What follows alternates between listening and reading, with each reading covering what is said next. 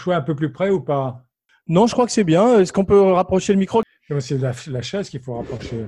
Bon, mais si tu entends bien, c'est pas la peine. Euh, oui, bah là parfaitement. Non, non, mais je t'entends, toi, papa. Non, c'est vrai, c'est un très bon micro, donc euh, le son est parfait. J'enregistre d'ailleurs. Ah oui. Eh oui, la technologie moderne, hein, donc. euh, Et les ravages de l'âge.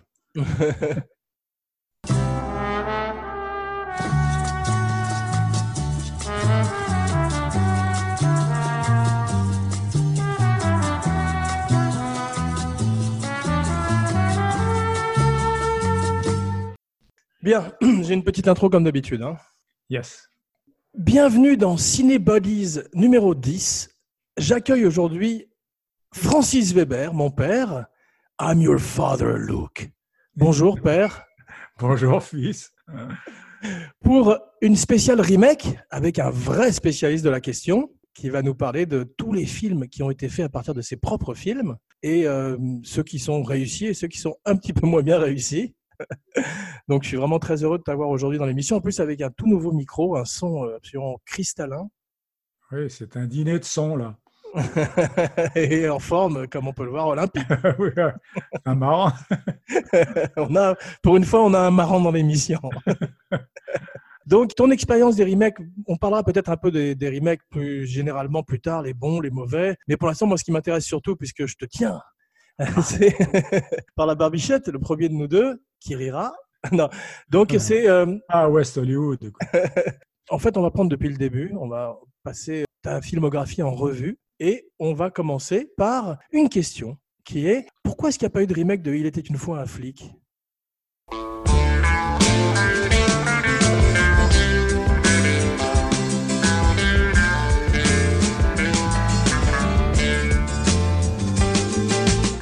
Ils avaient essayé à l'époque, mais le film qui a été mis en scène par Lautner était pas beau à regarder, tu vois.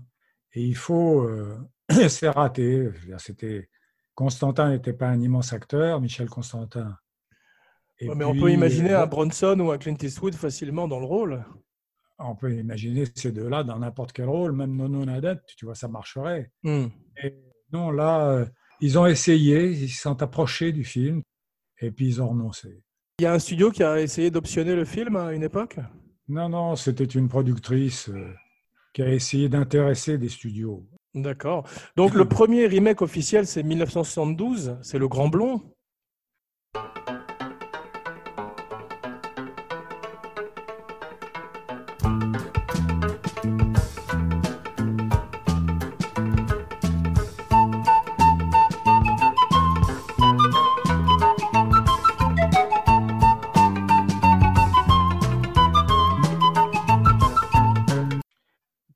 Je parle surtout des remakes faits de mes films, mais Le Grand Blond, effectivement, c'était The Tall Blonde Man with a Black Shoe, c'est ça, hein? Oui, mais le, le titre anglais était The Man with One with a Red Shoe. Ils ont changé la couleur. Ouais, oui, oui.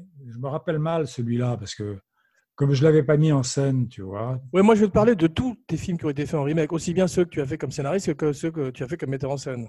OK. Parce que tu avais quand même euh, Tom Hanks, Carrie Fisher, Jim Belushi dans le film. Tu l'avais vu ou pas, le remake? Je crois pas. C'est un casting assez étonnant. Il y avait même euh, un formidable acteur qui s'appelle Charles Durning. Tu vois qui c'est? Euh, probablement que si je voyais sa photo, peut-être.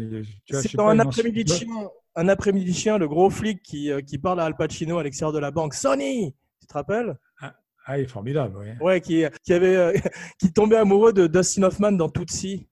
Ah oui, c'est la langue. Voilà, c'est lui. Non, la, la langue, c'était un autre, je crois que c'était Eddie Albert. C'était l'acteur de, de sitcom. Lui, je te Ah parle du, du père de Jessica Lange dans le film. Ah ouais, je me souviens, ouais. Voilà un film très drôle. hein. qui était amoureux de Tootsie. Je sais pas comment ça a vieilli. Ça serait intéressant de le revoir. Il y a beaucoup de films qui vieillissent mal, hein, ou en tout cas pas très bien. Par exemple, hier, j'ai revu. euh, c'était, je crois que ça s'appelait Un témoin dans la ville avec Bronson. Ah, je ne connais pas celui-là. Mais si c'est en anglais, tu le connais sûrement. C'est là où Bronson euh, venge sa femme et sa fille en tirant sur tout le monde. sur Ah, les- non, le justicier dans la ville. le justicier dans la ville. Ouais, ouais. Et ça s'appelait comment en anglais? Death Wish. À Dead Wish. Non, Death, Death Wish, pas Dead Wish. T'as pas très confiance dans mon anglais, hein? Non, mais il y a eu cinq films. Cinq Death Wish. Je sais, le premier était pas mal, les autres étaient peut-être moins bien, non? Euh, Beaucoup moins bien, mais ça devient comique à la fin. Il a 80 ans et il est. euh, euh, Il est déjà, il est déjà euh, toujours magnifiquement bien bâti, Bronson, mais déjà un peu tapé de visage. il, a, il a plus de 50 ans quand il fait ce film. C'était, Ah ouais. ouais. Euh, Mais c'est, ça a complètement relancé sa carrière en tous les cas. c'est très difficile à scénariser, enfin à écrire. Bah, C'est très répétitif. Ouais, tu- on en avait déjà parlé, mais tu sais que c'est à l'origine, dans le livre Death Wish, première tangente de l'émission, c'est euh, écrit pour un personnage comme Jack Lemmon. C'est pour ça que Noiret euh, avait refusé le. euh, Ventura a refusé le vieux fusil. Oui, c'est la même chose. Il a dit si un type comme moi prend un fusil pour, pour, pour aller tirer sur les amants, ça n'étonnera personne. Ouais. Et Noiret, parce que c'était le bon pépère, tu vois, qui tout à coup se transformait en tueur. Ouais. Bah là, Jack Lemmon, ça aurait été effectivement, euh, c'était un, un comptable, donc c'était un pignon. Oui. qui, D'un coup, euh, avait les mêmes mésaventures que Bronson, mais ils ont changé son métier euh, dans- quand, dans- quand il est dans le film. Tu as vu, ils, ont, ils trouvaient comptable. Ils- On ne pourrait pas croire à Bronson en comptable, donc ils en ont fait un architecte. C'est un personnage, Bronson, si on en parlera un peu, si tu veux, maintenant, en tangente. Volontiers, volontiers. Mais moi, j'étais à Almeria en train de tourner, pas moi, mais Lautner, un film qui s'appelle La Valise.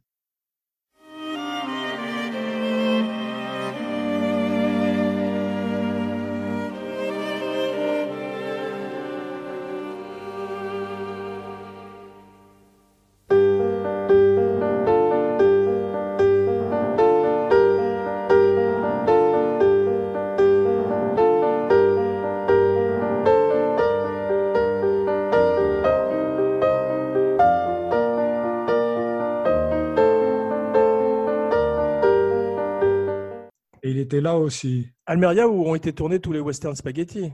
Ouais. Et Uri, qui était le personnage le plus malchanceux du cinéma, il est arrivé à Almeria au moment où il a plus trois semaines. Et il y avait de l'herbe partout. Pour la folie des grandeurs? Je sais pas, probablement, oui. Ouais. Enfin, bref, pour en revenir au remake, donc. euh, oui, il y a non, non, non, attends, raconte-moi Bronson à Almeria, excuse-moi. Ah oui, c'était un personnage. Il était installé, euh, superbe, tu sais, hiératique comme ça, haut, très droit. Avec des petits enfants mexicains autour de lui, comme dans Les Sept Mercenaires. Et euh, moi, à l'époque, j'étais gymnaste, tu sais. Ouais. Et euh, je monte un équilibre sur les mains pour faire rire les copains, tu vois. Et tout à coup, boum, il m'a regardé comme ça. Un rival. un rival dans la place. ouais.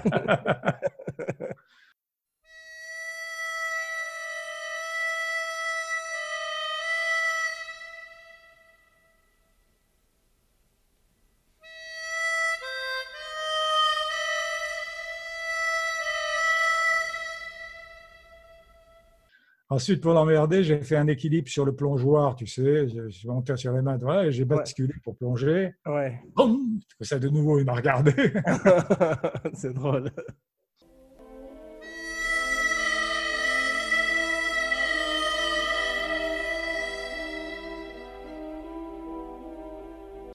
Mais c'était un formidable acteur, surtout dans les sept mercenaires. Ensuite, on va en finir avec Bronson, hein, parce que il a joué dans aucun de mes remakes, mais.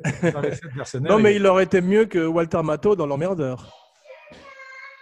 Oui, il fallait pas faire l'emmerdeur, euh, surtout pas euh, Billy Wilder à 86 ans. ou 86 On en parlera, on parlera de L'Emmerdeur, mais pour l'instant, on en est euh, à euh, Rotten Tomatoes. Tu sais ce que c'est Rotten Tomatoes?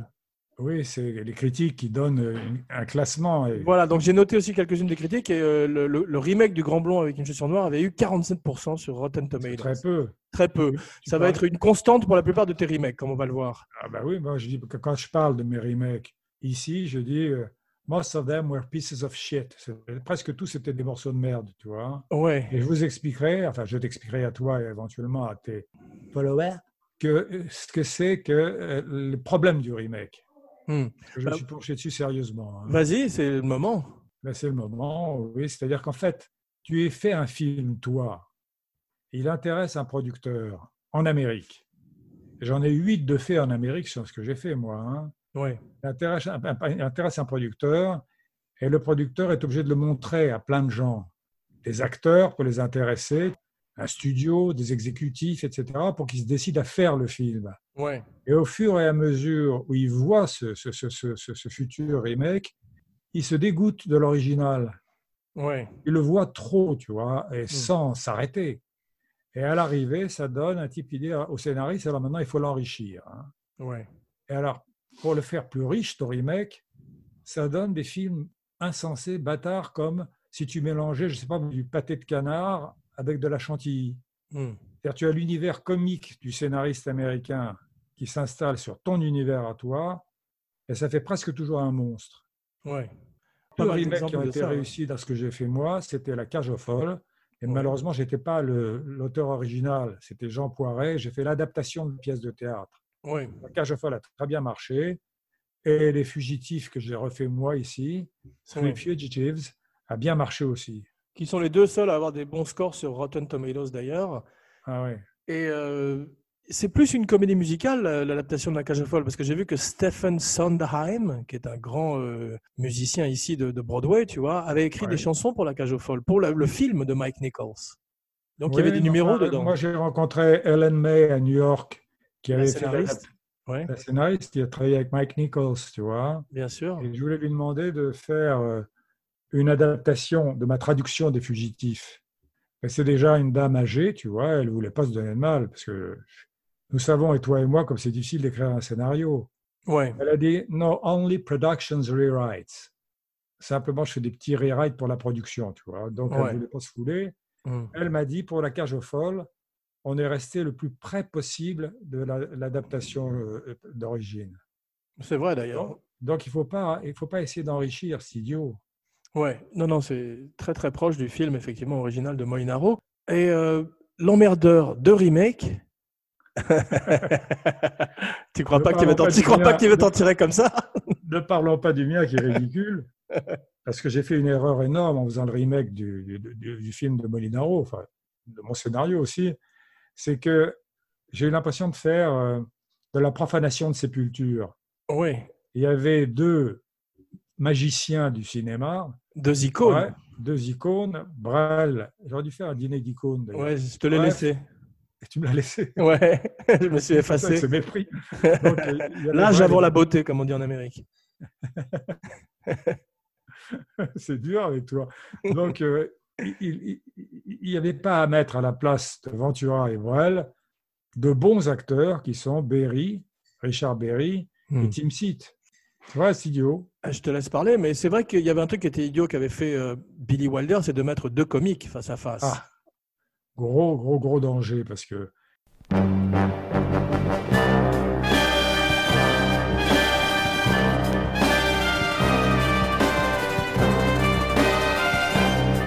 moi, quand j'ai écrit L'Emmerdeur, la première mouture s'appelait Le Contrat et c'est joué au théâtre du gymnase à Paris. C'était une pièce de théâtre. Et euh, Pierre Mondi, qui faisait la mise en scène, m'annonce la distribution, le casting qu'ils ont trouvé. Et il y avait Raymond Jérôme et Le Poulain, Jean Le Poulain. C'était absolument pas les personnages du rôle. Le Poulain a joué le- la pièce précédente dans ma pièce, il jouait la péricole. Et il arrivait en chantant sur scène. Je cherche Paulette, Paulette, oh ma Paulette. Et je dis que j'ai jamais écrit ça, moi. Quant à l'autre, alors, c'était un, que c'était un mélange d'Oscar Wilde et de Mannequin Peace. Il était- belge, lui. Hmm. Et c'était un personnage horrifiant, horrifiant, de prétention. Il faisait des pièces comme l'architecte et l'empereur, des trucs comme ça, tu vois. Mhm. D'un coup, on le met en tueur dans ma pièce. J'ai pris un taxi pour partir et le taxi avait été in- in- invité à la couturière par Maribel, la directrice du théâtre. Et le taxi, on roule, il voit la pièce avant de m'emmener et il me dit J'y crois pas beaucoup à votre tueuse. hein. Et je me suis rendu compte qu'on était mal parti, là, tu sais. c'est psychose en fait. Mais euh, Walter Matthau, c'est drôle parce qu'il a commencé, c'était un méchant dans les films. Il aurait pu le faire quand il était plus jeune, qu'il a fait dans, dans King Creole avec euh, Elvis Presley, il fait un, un- un tueur. Et pareil dans euh, Charlie Vary, qui fait un, un tough guy. Mais là, c'était trop tard. Il était déjà établi comme un acteur comique. Et Ah, puis, ils étaient, ils tous les deux les grumpy old men déjà. Donc, c'est vraiment du miscast. quoi. Ouais, non, complètement. Puis surtout, il n'avait il- plus la carte. Je parle de Billy Wilder. Mais moi, j'avais entendu parler à- bien avant le remake de Billy Wilder de, de Clint Eastwood et Woody Allen, de, de gens qui étaient beaucoup plus euh, appropriés. Est-ce que ce film avait, a, a été à Hollywood un petit moment avant d'être remaké par Billy Wilder? Non, pas du tout. C'est un producteur français qui habitait en Amérique Il s'appelait Bernheim, tu te rappelles Alain Bernheim? Oui, Et euh, il l'a pro- pro- proposé à son ami Billy Wilder. D'accord. Et Billy Wilder, parce qu'ils étaient copains des années, a dit Ah oui, ça m'intéresse. C'est là qu'il a pris, comme il était vieux, lui déjà, il a pris des acteurs avec qui il se sentait en sécurité. Il ne faut pas vieillir avec ces acteurs. Hmm. Il faut les remplacer. C'est quelquefois crève-cœur parce que tu es habitué à des gens et ils savent la mise en scène que tu vas faire, tes manies et tout ça, et ils les acceptent. Puis tu prends un nouveau et à ce moment-là, bon, il faut tout refaire, tout le chemin avec lui, tu vois. Hmm. C'est intéressant. Et euh, jamais de remake du Téléphone Rose?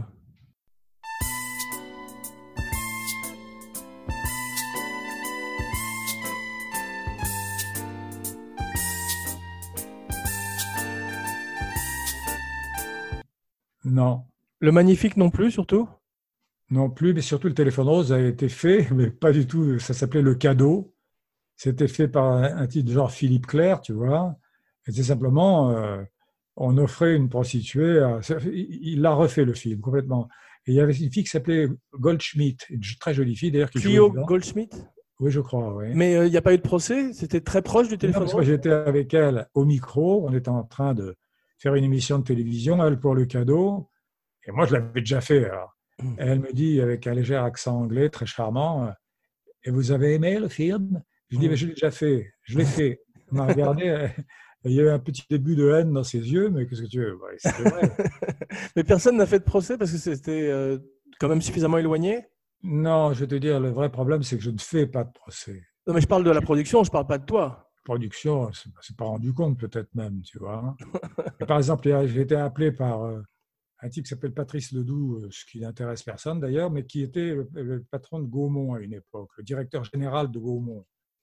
Et il me dit, tu as vu le boulet avec Poulvord et avec, euh, je crois que c'était euh, Lanvin. Tu as vu le boulet? J'ai dit, non, mais c'est une copie de l'emmerdeur. Hmm. C'est vrai que le boulet, l'emmerdeur, on, peut- on pouvait se tromper. Il faut que tu fasses un procès. J'ai dit, non, je ne fais pas de procès. Ouais. Et une autre fois, j'étais avec les frères Zucker ici, tu sais. Je faisais une consultation sur leur, sa- leur scénario qui s'appelait avec Bette Midler et Danny DeVito, Ruthless Euh, People. Ruthless People, bravo. Hmm. Et je, je leur dis à un moment donné, mais euh, innocemment, bah, j'aime bien votre scénario parce que j'ai écrit une pièce qui s'appelait L'enlèvement et c'est exactement la même chose. Hmm. Et c'est vrai que l'enlèvement, on discutait la rançon de Bette Midler. Ouais, je me rappelle, mais tu, tu m'avais déjà raconté cette histoire et puis tu l'avais déjà raconté dans une émission précédente. C'est pas vrai. Si, si, mais c'est bien de. Ça s'appelle, ça s'appelle un gâteux, non? Non, mais est-ce que tu regrettes qu'il n'y ait pas eu de remake de On aura tout vu? Non, je déconne. hein. C'était une blague. Ah, J'ai cherché. J'ai vu qu'il y avait un loup quand même. Mais tu sais quel est le titre anglais de, de On aura tout vu? J'ai appris au cours de cette émission, de la recherche. Non The Bottom Line. C'est Oh, un, jeu de... c'est un jeu de mots avec le derrière, c'est mais c'est terrible, hein, c'est terrible. Terrible. Bon, on va parler d'un film qui me tient à cœur, Le Jouet, 1976.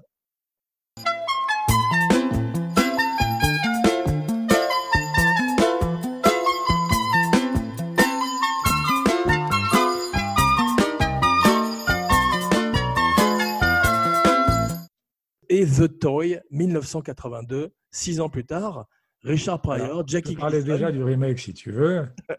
J'ai rencontré Richard Pryor sur un autre film.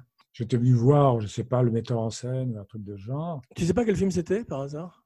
Je crois que c'est un film de Donner, un des, un des films qu'il a fait avec. Ah, c'est. Brewster's Millions. Peut-être. C'est celui où il, gagnait un million. ouais. Richard Donner m'a dit on peut le faire tourner que une heure et demie, deux heures par jour. Ouais. Il est épuisé tout de suite parce que Ils ont fermé la production sur The Toy pendant une semaine euh, pour cause de pneumonie, mais c'est un peu louche. oui, surtout il s'était, fait- il avait implosé littéralement. Trois semaines de dépassement. Mais ça, l'histoire de Richard Pryor, on la connaît, c'est pas la peine de la raconter. Moi, ce qui m'intéresse, c'est The Toy. Toi, d'accord. hein. Tu sais qu'il voulait simplement travailler avec Jackie Gleason. C'est pour ça que Jackie Gleason a été engagé. Mais Jackie Gleason avait l'âge d'être le grand-père du petit garçon. oui. C'était bête tout le temps, écoute. Et il y a Ned, il- le, le grand Ned Beatty qui joue le rôle de Michel Aumont dedans. Ah bon? Ah Ouais. C'est ça qui est étonnant dans les remakes, c'est que tout d'un coup, tu vois que Jean-Pierre Darras est joué par Klaus Kinski dans L'Emmerdeur. c'est très drôle. Oui, il dirige un cours euh, d'obsédé sexuel ou de je sais quoi, euh, d'éducation Oh. sexuelle. C'est ça, ouais. Mais euh, le film a été tourné à Bâton Rouge, à la Louisiane. Une info dont tout le monde se fout, à juste titre. Et euh, c'est vraiment euh, dans, dans la boutique, quand il essaie de convaincre Richard Pryor d'accompagner l'enfant, parce qu'il y a, y a une, fatalement une connotation raciale sur l'esclavage quand on, tout d'un coup on engage Richard Pryor à la place de... Ouais, ouais, ouais, bien sûr. Et il y a un drapeau confédéré au-dessus de Richard Pryor. C'est-à-dire que Richard Donner, en plus, il a enfoncé le clou euh, énormément, tu vois. C'était son style. Il fallait pas le mettre sur la crucifixion, lui. Hein. Et il y a un truc étonnant, c'est qu'on parlait. euh, Richard Pryor faisait des films simplement pour des coups de cœur et d'argent, et euh, il avait envie de travailler avec Jack Leguizamo. Et un jour, il a dit euh, au studio, j'ai envie de faire un Superman. Et c'est pour ça qu'il s'est retrouvé dans Superman 3 avec Christopher Reeve, avec un film complètement aberrant où tu as Superman face à Richard Pryor, qui n'a pas, qui a pas de pouvoir en plus. Non, c'est étonnant. Et moi, je sais qu'il y a eu un problème, il y a eu plusieurs péchés sur le remake du jouet. Oui, Le premier étant qu'on a engagé une scénariste qui s'appelait Carol Sobieski, oui, qui est connue à Hollywood, mais ce n'est pas du tout une scénariste de comédie. oui. Et elle n'a rien compris. C'est-à-dire que, par exemple, elle, Pryor se faisait engager chez Gleason, si tu te souviens bien, parce qu'il disait c'est du racisme. Vous voulez euh, une nurse ou je sais quoi, Hmm, c'est du racisme. ouais, Je crois que c'est là-dedans qu'il faisait ça. ouais, Parce que c'est dans le scénario de cette fille. ouais. J'ai pas compris pourquoi tout à coup, bon, euh, c'était un casting aberrant pour moi. Bah, en tous les cas, il y a un moment, il porte, euh, parce que j'ai regardé les images sur YouTube, il porte un costume de Spider-Man dans le film Richard Pryor. Donc il a, été dans, il a été dans un Superman et il s'est habillé en Spider-Man. Donc ça devait être un très grand fan de super-héros. Sûrement, c'est une trahison quand même. Mais c'est vrai qu'en 76, comme on l'avait dit précédemment, tu es un précurseur en mettant des super-héros euh, dans la chambre du petit garçon, grâce à Gilles, mon frère et moi. C'est grâce à ton frère et toi. Vous, étiez déjà passionné par ça. Ouais. Et moi, je crachais pas dessus non plus. Je trouve ça formidable. C'est très précurseur, effectivement. Nous, on était très fans de Marvel, de Strange et tous les super-héros, et ils étaient tous là déjà. Il y avait Iron Fist, Spider-Man, je me rappelle, le Silver Surfer. Comment s'appelait ce dessinateur génial qui faisait ces super-héros déjà? Euh, Il y a Jack Buscema. Kirby ou Buscema? Buscema, oui. Ouais. Et euh, moi, j'aime beaucoup aussi John Romita, senior, Ah, le créateur. Ouais. Et Steve Ditko, le créateur de Spider-Man. Mais tu sais ce quelle était la, la tagline sur l'affiche du jouet américain? Euh, Quand Jackie Gleason dit à son fils qu'il pouvait avoir n'importe quel cadeau dans la boutique, il choisit le the most outrageous gift of all, Richard Pryor. C'était vraiment Jackie Gleason et Richard Pryor. Il n'y a même plus d'histoire. Et qui est le, producteur Ray Stark, qui apparemment est à l'origine de, du Et remake? je dis, moi, ce que le, le- le métier dit de lui. Ouais. C'est pas quelqu'un de complètement honnête. Et je lui ai téléphoné quand je suis arrivé à Los Angeles parce que le scénariste était en train de travailler sur le jouet. Et je suis tombé Ouais. sur une secrétaire et je lui ai dit voilà, euh, je m'appelle Francis Weber, je suis l'auteur original du film que vous êtes en train de travailler. Dites à Monsieur Stark que si ces scénaristes veulent que je partage avec eux euh, sur le texte des trucs qui peuvent les gêner, etc. euh, Je suis, je suis, je suis, je suis d'accord. Il a, pas- il a jamais rappelé. On va voir que c'est aussi une constante qui revient, ça, quand tu donné des conseils sur le dîner de con, on verra ça tout à l'heure. Mais 9% sur Rotten Tomatoes pour le toy.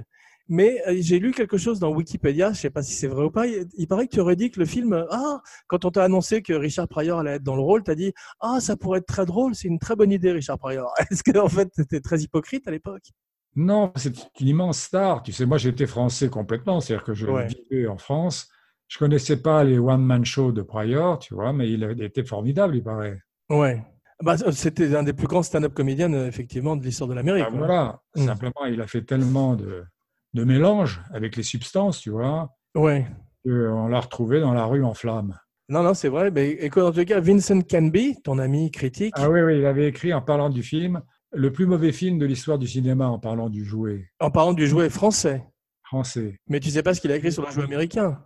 Ça, il a dû dire que c'était à chier. Pardon. Il a dit, oui, il a dit que son esprit euh, passait, ricochait sans arrêt de, de l'écran à la porte de sortie, à l'exit.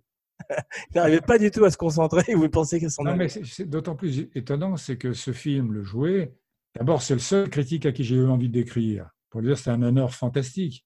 Il y a eu tellement de nanars de faits, tu vois, tellement de navets, tellement de mauvais films. Dire du Jouet que c'est le plus mauvais film de l'histoire du cinéma, c'est un honneur. Ouais, c'est comme tout d'un coup euh, Ed Wood ou euh, The Room. c'est ça, oui, j'ai battu Miso, c'est C'est ça Wiseau, Tommy Wiseau. Ça. Mais je me rappelle que j'ai eu sans arrêt d'autres propositions de remake pour le jouer. Et malheureusement, Claude Berry, qui avait vendu euh, le sujet, je crois que c'est à Universal, elle avait vendu pour l'éternité. Alors que maintenant, on met une limite, 33 ans, etc. Ouais. Ce qui qu'on n'arrivait pas à débloquer les droits. Hmm. Et récemment, Jamel Debbouze voulait faire un remake français du jouet, tu vois. Ouais. Et Russe voulait faire un remake. Hmm. Et les Américains ont proposé de faire un autre remake. Alors, je ne comprends pas, avec le plus mauvais film de l'histoire du cinéma, cette espèce de mêlée de rugby pour avoir les droits, tu vois, ça m'a paru bizarre. Ouais. 1978, La Cage aux Folles. On en a parlé. Mike Nichols. Robin Williams, Nathan Lane, qui n'était pas une grosse vedette de cinéma, qui était plutôt un homme de Broadway, un, un Ouais. musi- un- un chanteur. Ouais, ouais. Et je le trouve moins spectaculaire que Michel Serrault, quand même. Il est bien. Mais de toute façon, tu sais, euh, c'est très difficile d'égaler Michel Serrault. Oui, Très difficile. oui, C'est une composition de personnages, tu vois. Nathan Ouais. Lane pouvait le faire. oui. C'est comme si tu comparais Depardieu et Nick Nolte dans Les Fugitifs. C'est oui, ah, c'est ça. C'est-à-dire qu'il y en a un qui est peu- beaucoup plus convenu, qui est Na- Na- Nathan Lane, alors que Serrault part dans une espèce de folie euh, Ah, de folie. plus proche de Peter Sellers. ouais. Extraordinaire. Extraordinaire. Tu m'excuses, il y a des sirènes de police et des hélicoptères, mais on est en plein, pleine Ouais. protestation à Santa Monica et je suis. euh, Oui, ils veulent, ils veulent plus de tes podcasts, c'est pour ça qu'ils ont fait. c'est ça, ouais, c'est c'est l'épi- c'est- c'est l'épicentre ici. tu m'excuseras, je vais à l'épicentre, d'ailleurs. Heureusement. Est-ce que tu entends ou pas? Est-ce que tu entends? Absolument, je ne peux pas ne pas entendre. Ok. Voilà, donc si, si le SWAT team débarque, tu m'en voudras pas, hein Non, non, t'inquiète pas. comme dans un film de Besson. Bien, Gene Hackman dans le rôle de Galabru, c'est bien ça quand même. Gene Hackman est un immense acteur. On n'y perd pas au change, du coup. Galabru était bien, mais Gene Hackman, c'est quand même quelque chose. Je, écoute, je me rappelle plus de Galabru que de Gene Hackman. Ah bon, ouais. Parce que faire une famille straight avec ce personnage et des gens qui. euh, tu es gêné là par les sirènes, non de Non, non, mais ce qui est formidable, c'est que tout d'un coup, tu as Popeye, le personnage de French Connection, qui est à table avec euh, la cage aux folles. C'était flatteur d'avoir Richard Pryor, c'était flatteur d'avoir Jackie Gleason. C'est lui qui était Mi- Minnesota Fats dans Arnaqueur, non? Ouais, c'est ça. Il avait, il avait une énorme série télévisée qui s'appelait The Honeymooners. C'était une très grosse star à l'époque. Ouais. Mais euh, ça, ça, euh, ça commençait un peu à redescendre. Ah, il a été dans. Smokey and the Bandit aussi, non? C'est ça, il faisait le shérif. euh, de cours après moi, shérif, il était le shérif. T'entends? C'est la fin du. C'est The Purge. On aurait dû faire une spéciale Children of Men ou The Purge, comme je dis souvent. Attends, tu m'excuseras. Par rapport, je connais le résultat d'une purge, personnellement, et c'est effectivement ce que font ces, ces sirènes comme effet. Attends, voilà, maintenant, maintenant c'est au tour de ma fille donc, de hurler. C'est- Il y a beaucoup de textures sonores dans ce. Voilà, il y a une grande. Ça ajoute beaucoup de. C'est vivant, moi. hein. Voilà, ouais, non, ça donne une identité euh, unique au podcast. Mais euh, il y a une, une honte quand même sur la cage aux femmes de Mike Nichols. Tu disais, Billy Wilder disait après euh, une heure et demie chaque minute compte double. Le film fait 120 minutes, Deux heures, deux heures la cage aux folles. ça a été un gros succès. Mais combien faisait l'original? Alors ça, c'était très court. Si tu peux compter sur moi pour ça. hein. Le, le dîner de con fait 1h22.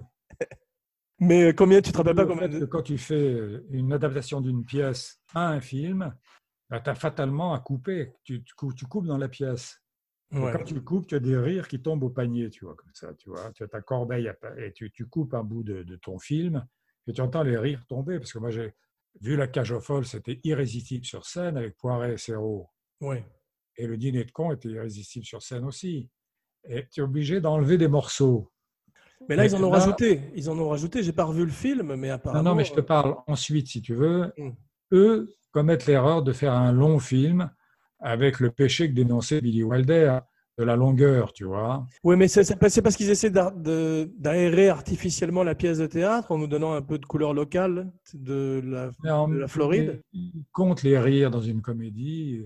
Il y a les, fausses bonnes idées et les bonnes idées. tu Hmm. En fait, la formule d'un journaliste qui avait dit Pardonnez-moi à son rédacteur en chef, pardonnez-moi, j'ai pas eu le temps de faire court. Hmm. C'est plus compliqué de faire un film compact comme ça, tu vois, que de faire un film avec les indulgences de- de- des scénaristes, de l'auto-indulgence.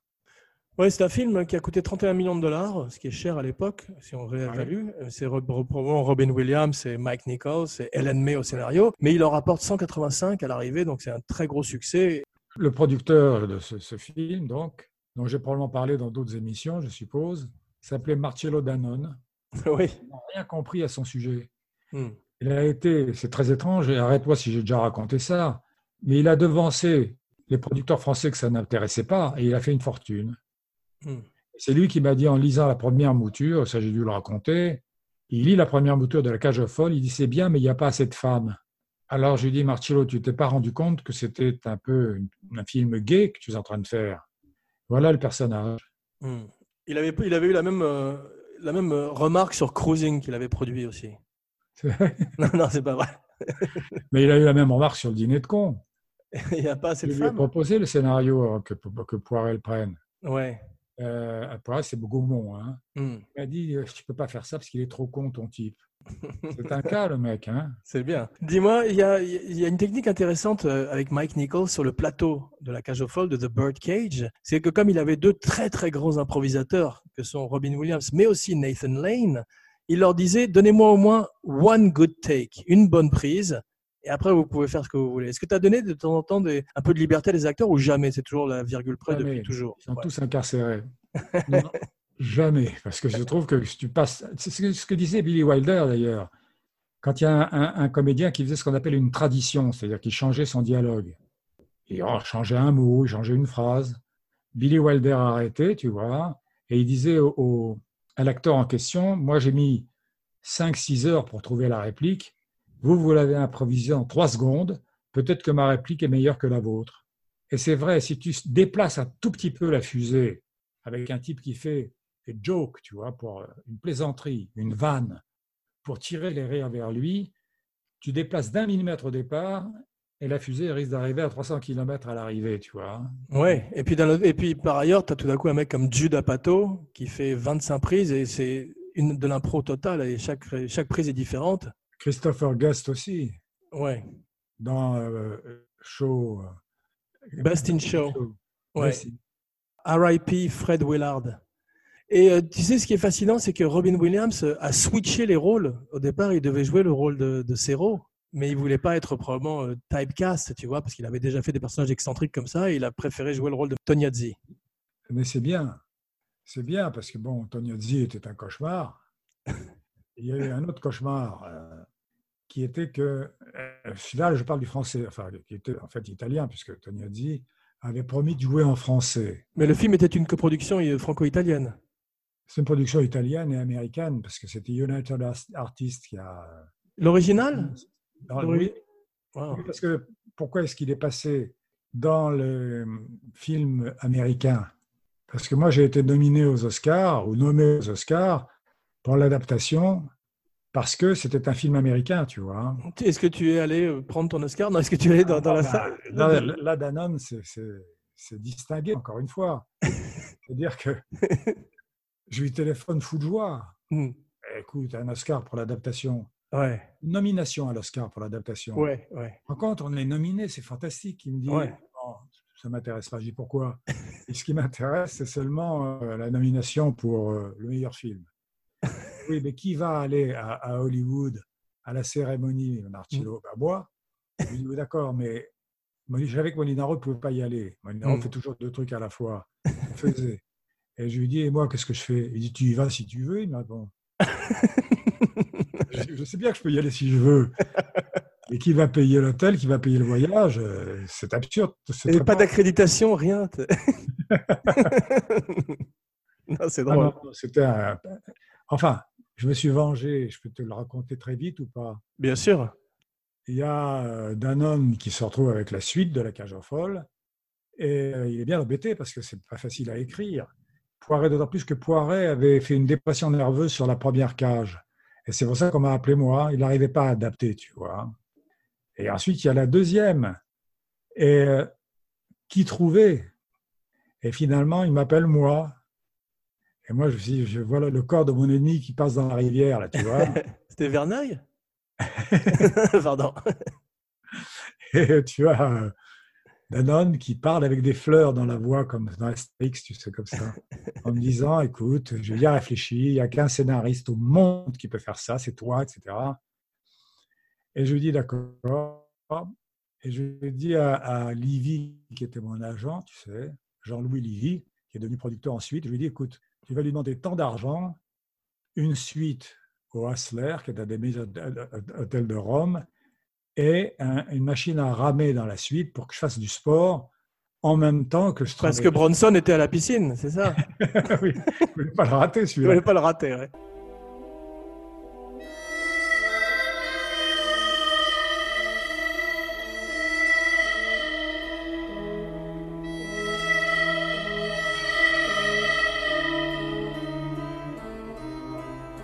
Donc, euh, en fait, je faisais ça parce que j'avais 10 jours de coincé pour faire ça.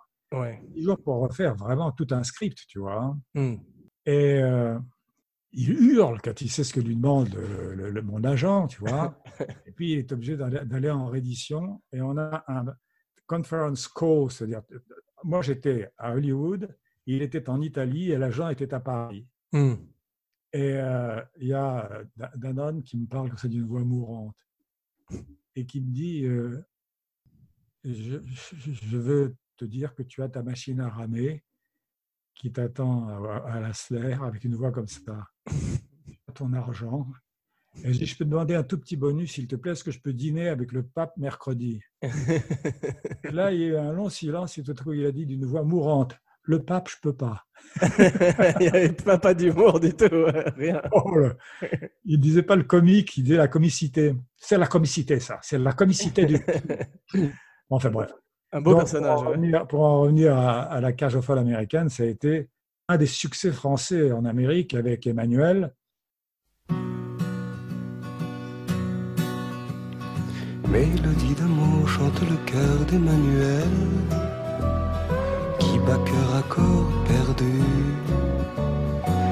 avec euh, Cousin Oui. Cousine, bizarrement, Ouais. et avec. euh, La True Lies, la totale. ah, ça c'est magnifique. Attention, il y a Cameron derrière. hein. Ouais, bien sûr. Mais euh, moi, je vais revenir un petit peu à la cage aux folles. Tu, tu- tu connais un acteur qui s'appelle Hank Azaria? Ça me dit quelque chose. C'est lui qui joue Jacob, tu sais, dans, dans la cage aux folles. Ah ouais. Et dans la même année, il faisait Hit avec Pacino et De Niro. Il avait une énorme année, en fait. Il fait aussi une voix dans, dans Les Simpsons. C'est un acteur américain. Et euh, Mike Nichols. un- un acteur euh, comme l'acteur de français, un acteur noir ou euh, Non, non, non. Il est, euh, je crois, d'origine euh, sud-américaine. Mais c'est un Ah américain. Ouais. Ils n'ont pas osé mettre euh, comme en France parce qu'il était drôle. Non, il Richard Pryor voulait le faire, mais ça, c'était pas possible. Mais Mike Nichols était obligé de se couvrir avec une, une couverture pendant les prises, tellement il riait à cause des. des- ça t'est jamais arrivé, ça non, moi j'ai eu des fous rires sur les tournages. Tu as déjà Mais- ruiné des prises à cause d'un fou rire? Ah oui. En plus, en ridicu- ridiculisant, parce qu'il y a un moment dans euh, la doublure où tu as Danny Boone qui arrive chez Gad Elmaleh, tu vois, Ouais. et Alice Tagliani est dans la cuisine. Et Danny Boone arrive en disant Tu vois, t'es seul comme un chien, je t'avais prévenu. Et à ce moment, elle sort. Et il voit cette beauté, tu vois, parce qu'elle était superbe, elle l'est toujours d'ailleurs, qui était passée devant lui, tu sais, quand elle, elle allait dire bonjour à un des voituriers, qui était Gad Elmaleh. Il l'avait vu exorbiter parce qu'elle embrassait Gad Elmaleh, tu vois. Coup, Ouais. lui, chez lui. Hmm. Et il fait simplement comme ça, regarde. Oh. Et je dis, oui, et, Taglioni se met à rire. Hmm. Je dis, non, non, ne ris pas. Écoute, euh, c'est normal, il te voit et il est surpris. Mm. Et je lui dis, euh, ok, tu le refais. Il dit, oui, mais comme les acteurs, il refait un peu plus. Ça fait qu'elle Mm. elle arrive, Hmm. la voix, elle fait comme ça. Donc, il se remet à rire. Et puis, au bout de 5-6 prises foutues, je dis, bon, maintenant, celui qui rit hein, aura une tapette. Alors, celui qui rit paye une bouteille de Dom Pérignon à toute l'équipe. Alors, tout le monde était constipé comme ça, tu vois. Elle sort de la cuisine. Il fait. Oh. Et j'éclate de rire. T'as payé une moi, bouteille. c'est moi qui- Tu as ruiné la prise. La prise. C'est drôle. La cage aux folles américaine est très bien filmée parce qu'il a Emmanuel. C'est un grand metteur en scène, Mike Nichols. Oui, puis il a Emmanuel Lubezki, le chef opérateur de Quaron, euh, à la lumière, ce qui fait Ah que rien que le premier shot, je me rappelle, c'est un- tu, tu étais au-dessus de la mer et tu arrivais jusqu'au club en bord de, sur le boardwalk, en bord de mer, Ouais. C'est absolument magnifique. C'est- Tu vois ça dans des films. euh, c'est Brian grand, De Palma. hein.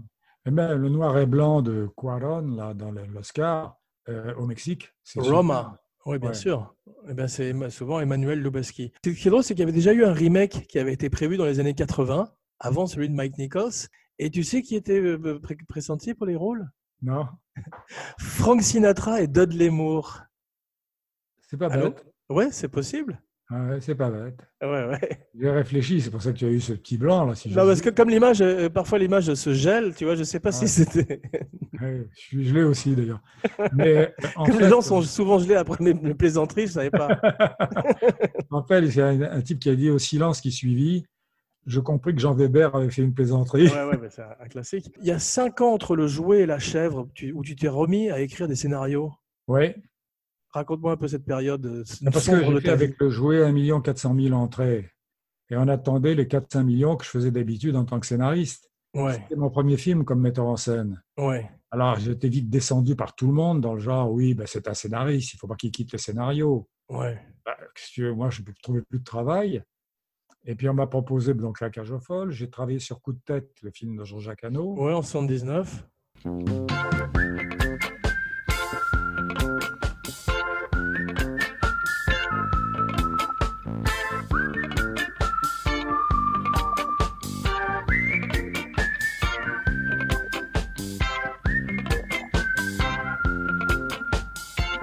Et puis, j'en ai eu un troisième. Cause toujours, tu m'intéresses? Ah oui? Ouais. C'est atroce. Mais il n'y a pas eu de remake de ça? Keep, keep talking, you, fuck, you fucker, en anglais. Il n'y a pas eu de remake et il aurait fallu un mazo pour le faire. Mais tu as fait aussi un, un film étrange à cette époque, dans cette époque charnière, qui s'appelle Sunday Lovers, le- qui était un bon sketch, un film à sketch où Ah le oui, tir était bon en tous les cas. euh, un, producteur qui appelait- qui s'appelait Fuchs, Léo Fuchs, avait proposé en France à Ventura et à Gene Wilder en Amérique. C'est ça, ouais. C'est l'époque où Gene Wilder se trouvait beau. Je me rappelle, il y avait un plan où il était devant une cheminée, torse nu comme ça, appuyé sur un bras pour faire sortir le triceps, tu vois, Hmm. avec une coiffure. Alors, ben, je ne sais pas comment il a réussi à faire une coiffure pareille. On aurait dit, je sais pas, Martine Carole. Hmm. il faisait une petite moue. Ça, ça ça m'a frappé plus que tout le reste. En tout cas, le sketch avec Lino était bien fait parce que c'était le seul qui était construit. Il y avait un type qui s'appelait Leslie Brickett.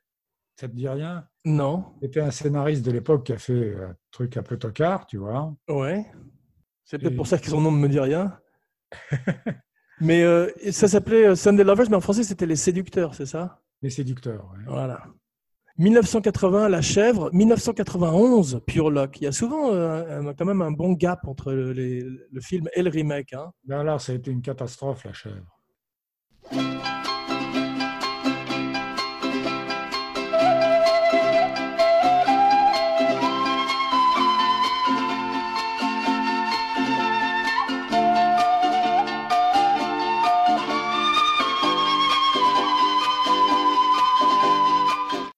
Parle-nous un peu de La Chèvre, parce que moi j'ai des choses, j'ai un peu de trivia amusante sur le film aussi américain. Moi qui ne suis pas un homme euh, de notre époque, ça veut dire quoi, trivia? Euh, c'est des, des, de- de- de l'inf- des informations que, que j'ai trouvées Ouais. sur IMDb. Bref, donc, euh, La chèvre, c'est avant tout le couple de trois films, tu vois, Hmm. Depardieu, Richard. Oui, qui ne sont pas des suites, mais des films originaux à chaque fois. Ouais. Il y avait un fonctionnement fantastique, c'était toujours un succès, euh, c'est toujours un sujet différent. Hmm.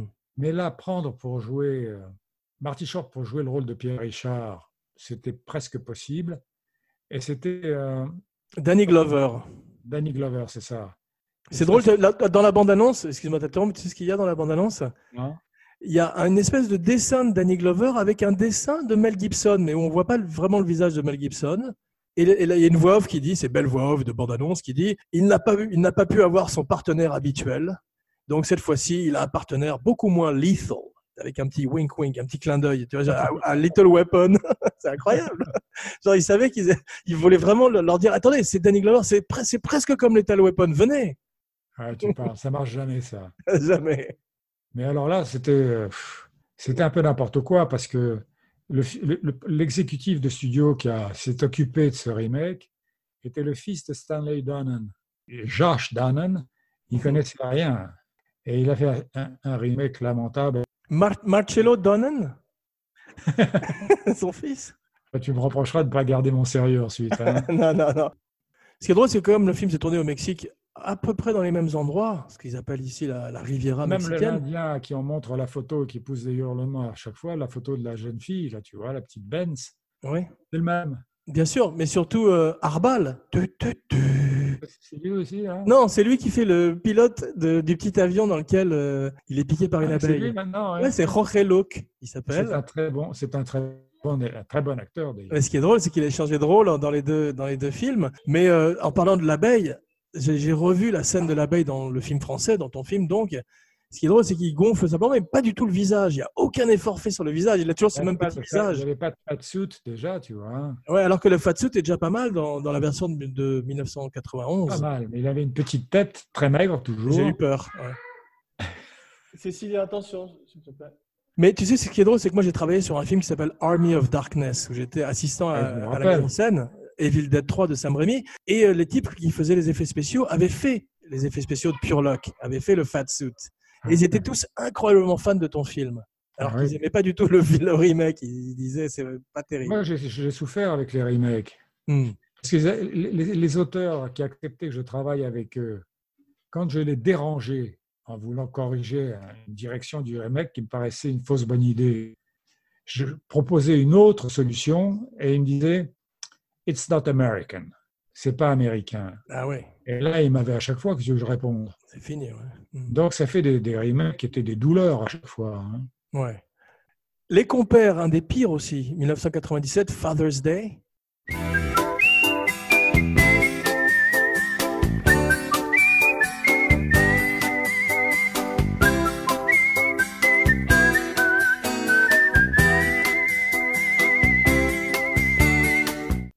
Avec Robin Williams et Bill Crystal. Billy Crystal, ouais, 20 25% sur Rotten Tomatoes. Ce qui est drôle, c'est qu'il y a également euh, Nastasia Kinski dans le film. Il y a tout le monde, oui. C'est une très très grosse euh, Julia Louise Dreyfus qui ferait Seinfeld après. Ouais, mais elle est Et bien, ouais. Donc il y a- il y, une espèce de très très grosse distribution sur le- dans le film. Oui, mais c'est très mal fait. Il y a un critique qui avait écrit On rit beaucoup plus à deux minutes de One Man Show de l'un ou l'autre, Billy Crystal ou Robin Hood, que dans tout le film. Ouais. Tu l'avais vu? Ça s'appelait Like Father, Like Son, je crois. Non, ça s'appelait Father's Day. Father's Day, c'est ça. Like Father, Like Son, c'est aussi euh, euh, avec Jackie Gleason, c'est une espèce, tu te rappelles, de big ou de, ou de changement de personnalité. Ah, oui, je me rappelle très bien. Voilà. Il y a eu trois en même temps. Il y a eu Tom Hanks dans Big, Ouais. Judge Reinhold dans euh, Junior et celui-là. Y a y a- c'est un, un vieux sujet. même temps, effectivement. ce qui prouve bien que c'est celui qui est le meilleur qui marche, souvent. Ouais. Un autre euh, remake, mais cette fois-ci d'un film que tu as écrit, c'est euh, Hold Up, qui est devenu Quick Change. Oui. Je crois qu'aucun des deux films n'est très réussi. Ah non, parce que moi, j'ai eu affaire avec Arcadie, dont je ne dirais pas de mal. Ah, mais ça, Dommage. il est bon, c'est un bon metteur en scène, mais euh, c'est peut-être pas la comédie, il est Non, peut-être non, pas son fort. il a vraiment fait n'importe quoi, là. Je peux te dire que la- la- une des grosses erreurs qu'il a faites, si tu veux, c'est que normalement, Belmondo arrive déguisé en clown, il est sur le perron de la banque, il fait l'idiot, il envoie un jet d'eau avec une rose qu'il a, c'est le jet d'eau des clowns dans le visage du, du vigile, Ouais. et il parle comme ça. Ah bonjour les petits enfants. Hmm. Il arrive dans la banque et il continue à parler comme ça pendant tout le film. Tu veux dire même quand il est plus en clown? Il est en clown, Mm, mais mm. ce qui serait formidable, c'est le changement de couleur. Ouais. Arriver en disant les mains en l'air, tout le monde, au lieu de dire les mains en l'air, tout le monde. Ouais.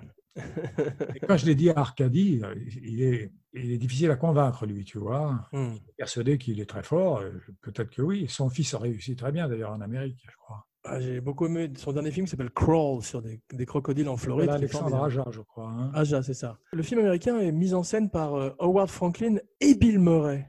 Il est crédité comme metteur en scène sur Quick Change. C'est drôle. Ah, dis donc, ils ne se sont pas foulés, parce que c'est très bête. Comme, euh, Ouais, mais c'est, euh, c'est- je crois que c'est un, un ami à lui qui est scénariste et ils ont mis le film en scène tous les deux. Il y a Gina Davis dedans. ah, ça a été superbe. hein. Ouais, donc c'était aussi une star à l'époque. Et ça nous amène à 1986, Les Fugitifs. Et là, cette fois-ci, simplement trois ans plus tard, Three Fugitives.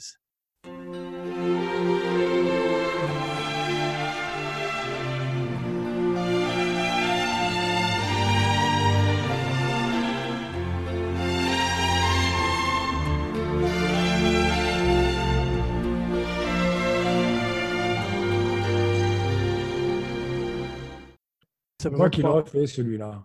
Voilà, c'est lui qui a refait et qui est plutôt pas mal. Et, euh, il y a, Je il sais y a- pas ce qu'ils disent de Rotten Tomatoes. mais Ils n'aiment pas les remakes apparemment. Si euh, j'ai pas vu, euh, j'ai oublié le, le- la note sur Rotten Tomatoes de celui-là, mais je crois qu'il était plutôt bien noté. De même que euh, le film bizarrement Quick Change de Bill Murray a une espèce de culte euh, en Amérique et il a 90% sur Rotten Tomatoes. Il faudra que je regarde s'il parle comme un clown dans la banque, Bill Murray aussi. s'ils C'est fait- intéressant. Ouais, De toute façon, pour moi, c'est une erreur énorme. Ouais. 1994, un film qui est aussi euh, dégoûtant en français qu'en anglais. Mon père, ce héros. Oui, mais là, alors, je ne suis pas responsable du tout. Je vais dire pourquoi. Parce que j'ai aidé, j'ai Et je dis, ça avec, je dis ça avec tendresse parce que j'adore les films de Gérard Lausier, mais celui-là est- assez douteux. Gérard aussi, mais il y a eu un, un imbroglio dans tout ça. C'est que il n'arrivait pas à écrire son film. Il était totalement désespéré, tu vois. hein. Ouais. Et un jour, il était parti pour écrire, je, sais- je ne sais plus quel endroit euh, de rêve, et il y a eu une tempête tropicale et tout s'est éteint au moment où il essayait d'écrire. Hmm. Et je lui ai dit, écoute, viens ici, prends un avion, viens à Los Angeles et on va voir ce qu'on peut faire. Il arrive ici et il me donne la dernière mouture que je n'avais pas lue. Mhm. Je la lis et je dis, mais c'est formidable, formidable. Et je lui dis, tu veux, il me dit, est-ce que tu veux le faire? Et je dis, oui, oui, volontiers. Et là, je commence à faire le casting du film, mais je voulais trouver quelqu'un d'aussi bon que Marie Gillin, qui était une, une jeune fille formidable, tu vois. Et il m'amène des filles qui n'allaient pas bien, c'était pas terrible, qui, n'étaient pas bien, et je prends du temps, parce que ça court, c'est évident. Et euh, je trouve pas, il me vire. Et loin de m'aider euh, pour faire ce film, Depardieu se barre à toute vitesse là, où- il y a du fric, et Livy, qui faisait la production avec un type qui s'appelait Jacques Barre, ne- euh, m'abandonne immédiatement. Et à ce moment-là, pour une raison mystérieuse, j'apparais dans toutes les critiques comme le type qui a écrit le scénario. Et à chaque fois, j'ai dit, mais pas du tout, c'est un très bon scénario de Gérard Lausier.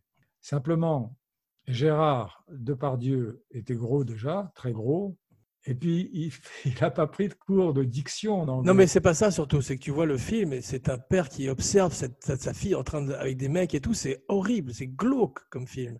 C'est des films qui ont vraiment terriblement mal vieilli, et le français et l'américain. C'est comme des films comme Un moment d'égarement. Je veux même pas en parler, c'est pas Non, possible. ça, c'était dur aussi. Ouais, bah, c'est la même chose. Claude Berry. Voilà, mais ici, il a été, ça a été refait avec Michael Caine et, je- et je crois Richard Benjamin s'appelait Blame It on Rio. C'était Ah ouais. C'est peut-être Stanley Donen. D'ailleurs. Ouais, c'est Donen, ouais. voilà. Donen, ouais. Marcello Donen. Non, non, la, la boucle est bouclée. tu es gelé, je sais pas si c'est un bid ou euh, l'ordinateur. Je ne me rends pas compte. Bon, en tous les cas, Dinner for Schmucks. Ça, c'était pas terrible du tout. Et pourtant, c'est dans celui-là, tu as un who des comiques américains. Zach Galifianakis, Paul Rudd, Steve Carell, tous au sommet de leur force. Il n'y en a pas un pour racheter l'autre hein, qui a pu dire Non, non, mais je vais te dire pourquoi. Parce que j'ai rien contre les Texans, tu vois. Mais Jay Roach, le metteur en scène, a à peu près autant d'humour qu'un un cowboy qui monte sur un cheval, tu vois, euh, pour faire du, du- du rodéo. Si c'est si euh, si c'est Slim Pickens qui est un Texan sur une bombe, c'est très drôle. Ah oui, d'accord, oui, je ne dis pas du mal des Texans en général, mais Je ce- ce. Texan-là est à peu près, euh, à peu près passé à côté à 100% de mon film, tu vois. Hmm. C'est lui qui avait fait les Austin Powers. Ouais, mais c'est le contraire de ce que je faisais. Ouais. Là aussi beaucoup d'impro.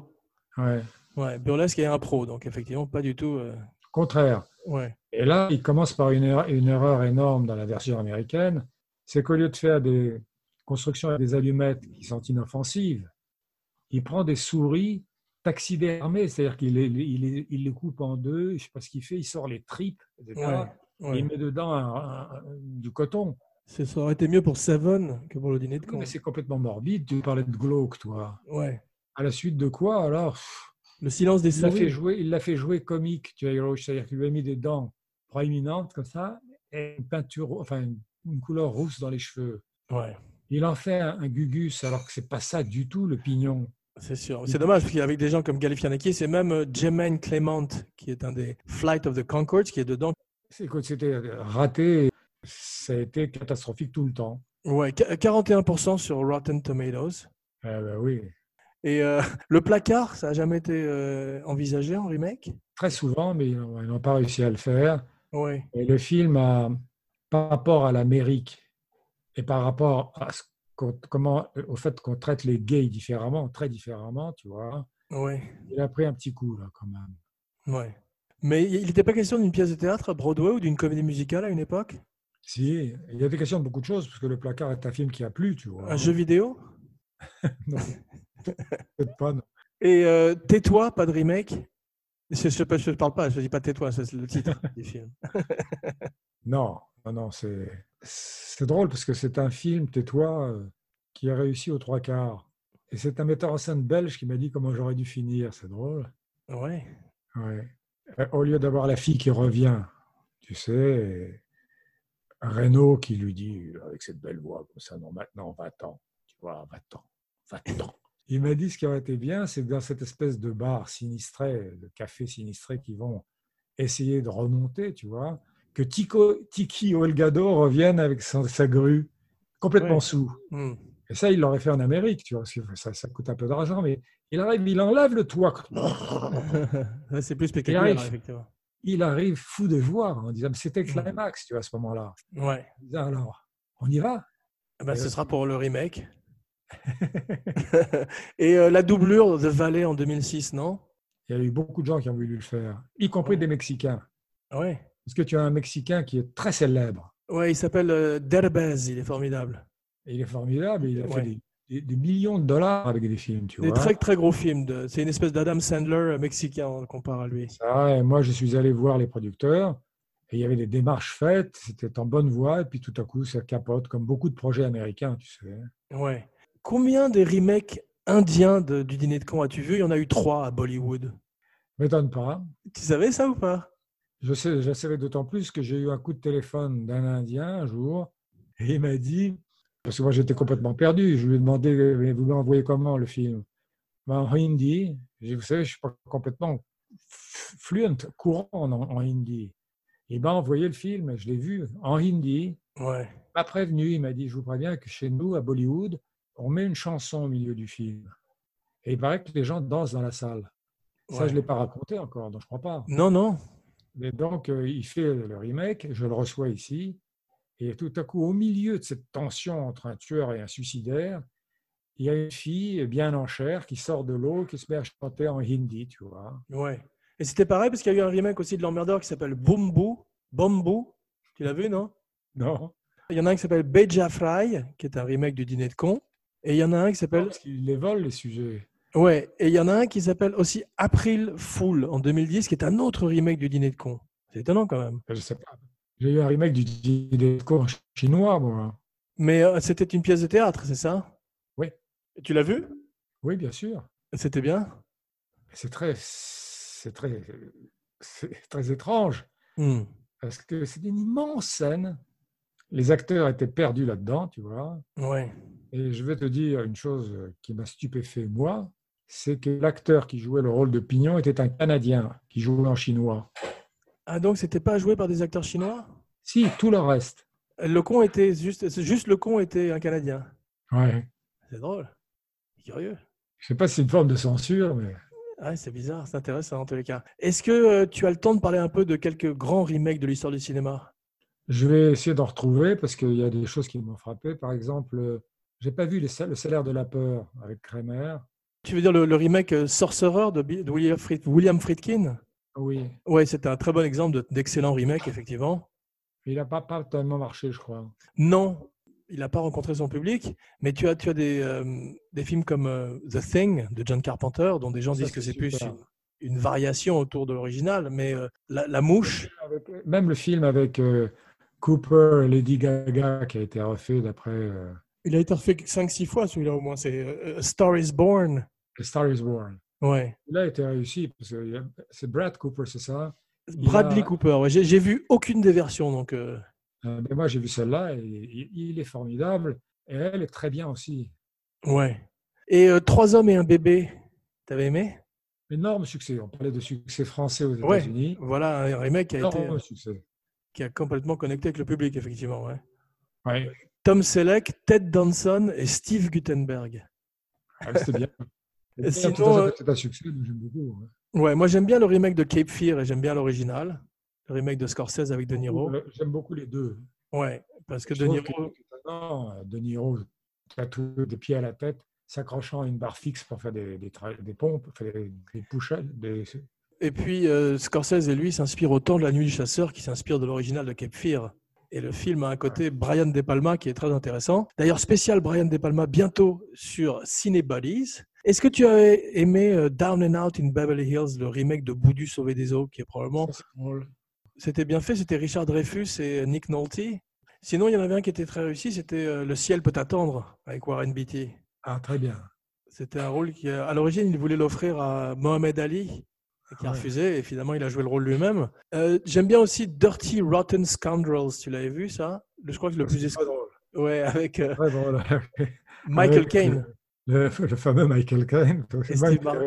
C'est comme Jackie Pleasant, tu vois, c'est des types qui, quand on les voit, tu ris même si c'est dramatique. Ah ouais, mais ce qui est étonnant, c'est qu'il était fantastique dans le drame aussi. Quand tu regardes Get Carter, c'est un type qui pouvait vraiment passer de la comédie au drame sans problème. Ah, C'est un grand acteur. Ouais. C'est un grand acteur qui a un, défaut, euh, mais un péché véniel, c'est qu'il est très cachetonneur. Ouais. On parlait de Brian De Palma, euh, il a fait un excellent remake de Scarface. Ce qui est étonnant d'ailleurs, mais je vais en parler plus dans l'émission avec Laurent Vachaud qui arrive, c'est que le remake de Scarface, tu sais, avec Al Pacino, à l'origine, il voulait en faire un film en costume qui aurait été un remake direct du film de Paul Muni qui serait passé dans les années 30 à Chicago. Et je crois que c'est Sidney Lumet ou peut-être Oliver Stone, on va savoir ça dans quelques jours, qui a eu l'idée de transposer ça à euh, Miami et avec de la cocaïne au lieu de la prohibition. C'est formidable. C'est un Une vrai remake. C'est une vraie idée, ouais. La tête de Pacino, littéralement dans la farine, comme ça, tu vois, à la fin. C'est ça, et puis c'était écrit à- par Oliver Stone qui a fait beaucoup de recherches. Oui, oui, oui, Ouais. C'est vrai. Il a fait son homework. Il y avait un très bon remake d'un western qui était moins bon. Le remake est meilleur que l'original, c'est le 3h10 pour Yuma. Ah, je l'ai- vu mais il y a longtemps, mais en revanche, je trouve que les sept mercenaires, qui serait presque un, un remake des sept samouraïs, tu vois, Absolument, bon exemple, ouais. c'est un formidable remake. Excellent remake, euh, presque aussi bon, voire aussi bon que l'original de, de Kurosawa. Avec un acteur qui me fait rire aussi, je ne sais pas très bien pourquoi, c'est Yul Brynner. Ouais, il est étonnant, ouais, mais euh, c'est un personnage, mais il y a surtout le grand Eli Wallach aussi dedans qui euh, rayonne Ouais, à travers le film. celui-là, parce que je me rappelle que je l'ai lu quelque part que quand il a fait partie d'un des, des films de Sergio Leone, tu sais, le bon, Le bon, la brute et le truand, c'est le truand. il y a. Attends, je vais retrouver son nom, mais c'est pas grave. Il a il- les deux, Van Cleef et évidemment euh, Arpels Eastwood, ils ont dit non, surtout pas Eli Wallach, il va tout bouffer. Ah ouais, mais c'était le, si tu écoutes l'émission, la spéciale 7 mercenaires avec Philippe Sedbon, c'était effectivement le, également la préoccupation de Yul Brynner. Il se rendait compte que le méchant du film était plus sympathique que lui et plus charismatique. Moi, je veux dire, euh, c'est c'est bien de s'en rendre compte. Ouais, mais il est génial et extrêmement moderne. C'est l'ancêtre des Nicholson et tous ces personnages. Et il a des dents en or, il ressemble à un rappeur, comme je le dis également dans l'émission. donc- Il y a Uri qui a tourné avec Eli Wallach. Dans le cerveau. Oui, Ah, il y avait aussi David Niven. oui. Eh bien, est-ce que tu avais vu un excellent film de vampire euh, qui s'appelait Let the Right One In? Je sais pas si c'était suédois. bon. C'était magnifique et il y avait un très bon remake qui s'appelait Let Me In. Je te, je te recommande les deux films. Ce sont mes deux recommandations de la semaine. Bien, mais je vais euh, voir ça. Est-ce que tu as vu euh, un film de Christopher Nolan avec, une fois de plus, Robin Williams qui s'appelle Insomnia avec Al Pacino?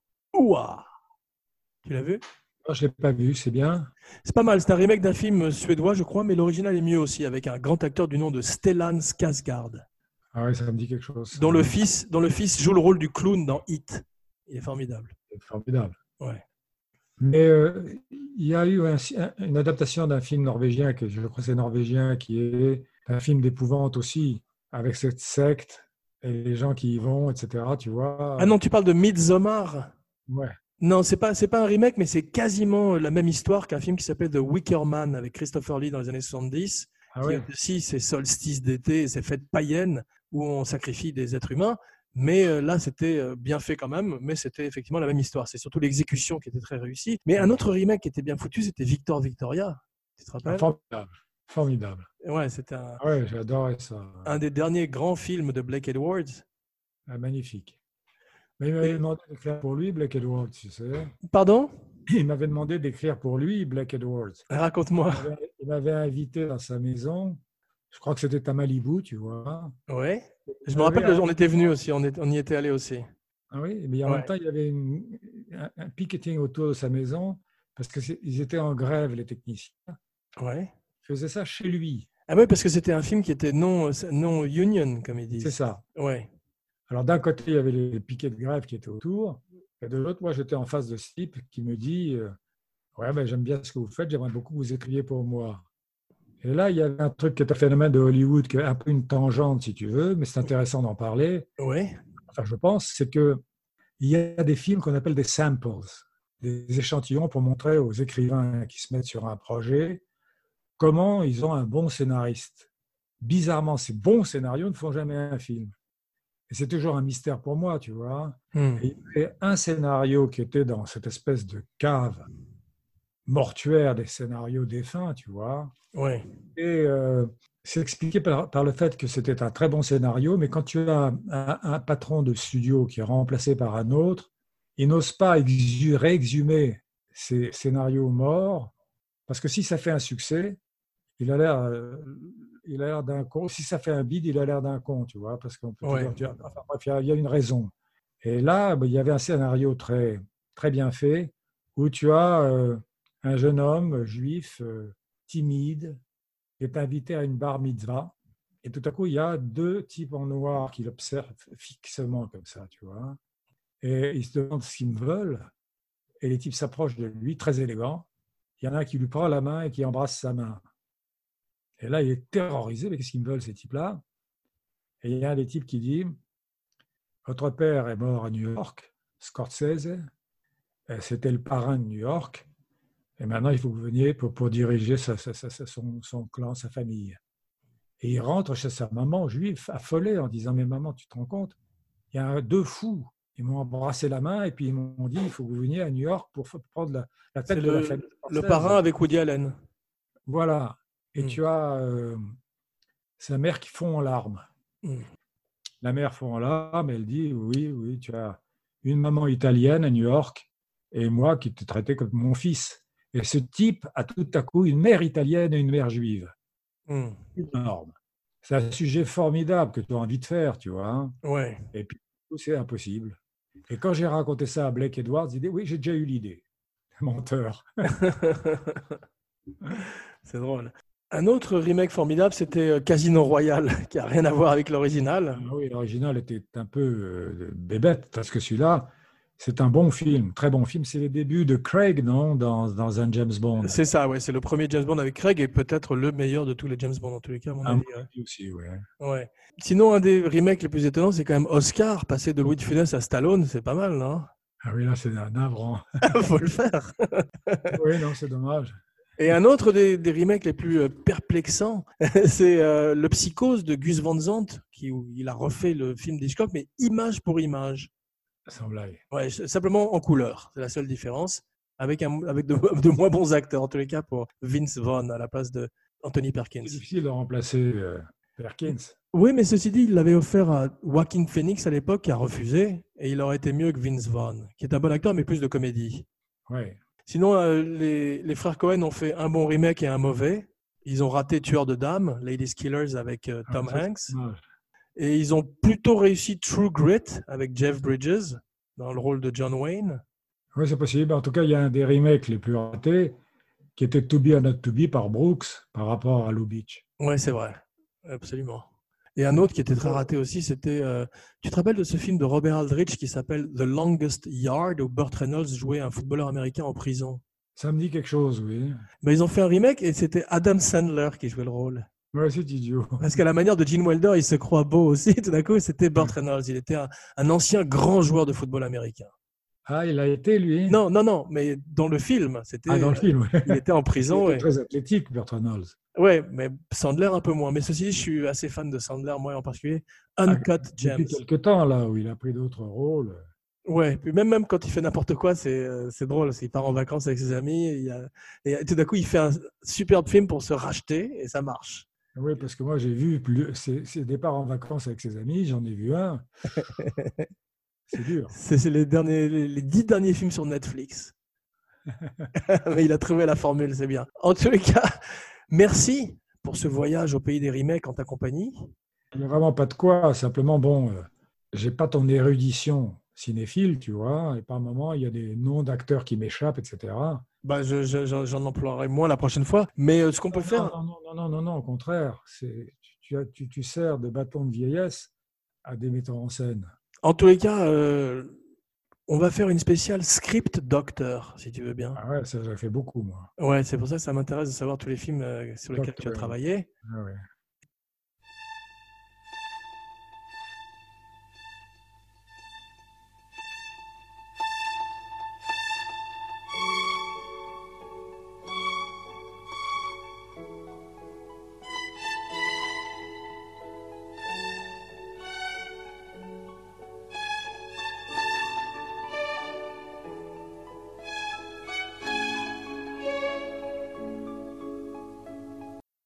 Donc, on se retrouve dans quelques jours pour une spéciale script doctor.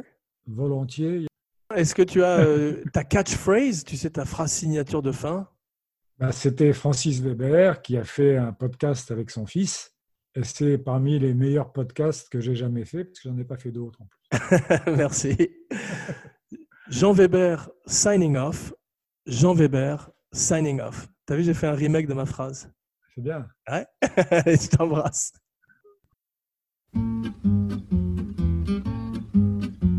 Quand ils sont tout neufs, qu'ils sortent de l'œuf du cocon. Tous les jeunes blancs becs prennent les vieux mecs pour des cons. Quand ils sont devenus des têtes chenues, des grisons. Tous les vieux fourneaux prennent les genoux pour des cons. Moi qui balance entre deux âges, je leur adresse à tous un message. Le temps ne fait rien à l'affaire. Quand on est con, on est con. Qu'on ait 20 ans, qu'on soit grand-père, quand on est con, on est con. Entre vous, plus de controverses, qu'on caduque ou qu'on débutant. Petit con de la dernière averse, vieux con des neiges d'antan. Petit con de la dernière averse, vieux con des neiges d'antan.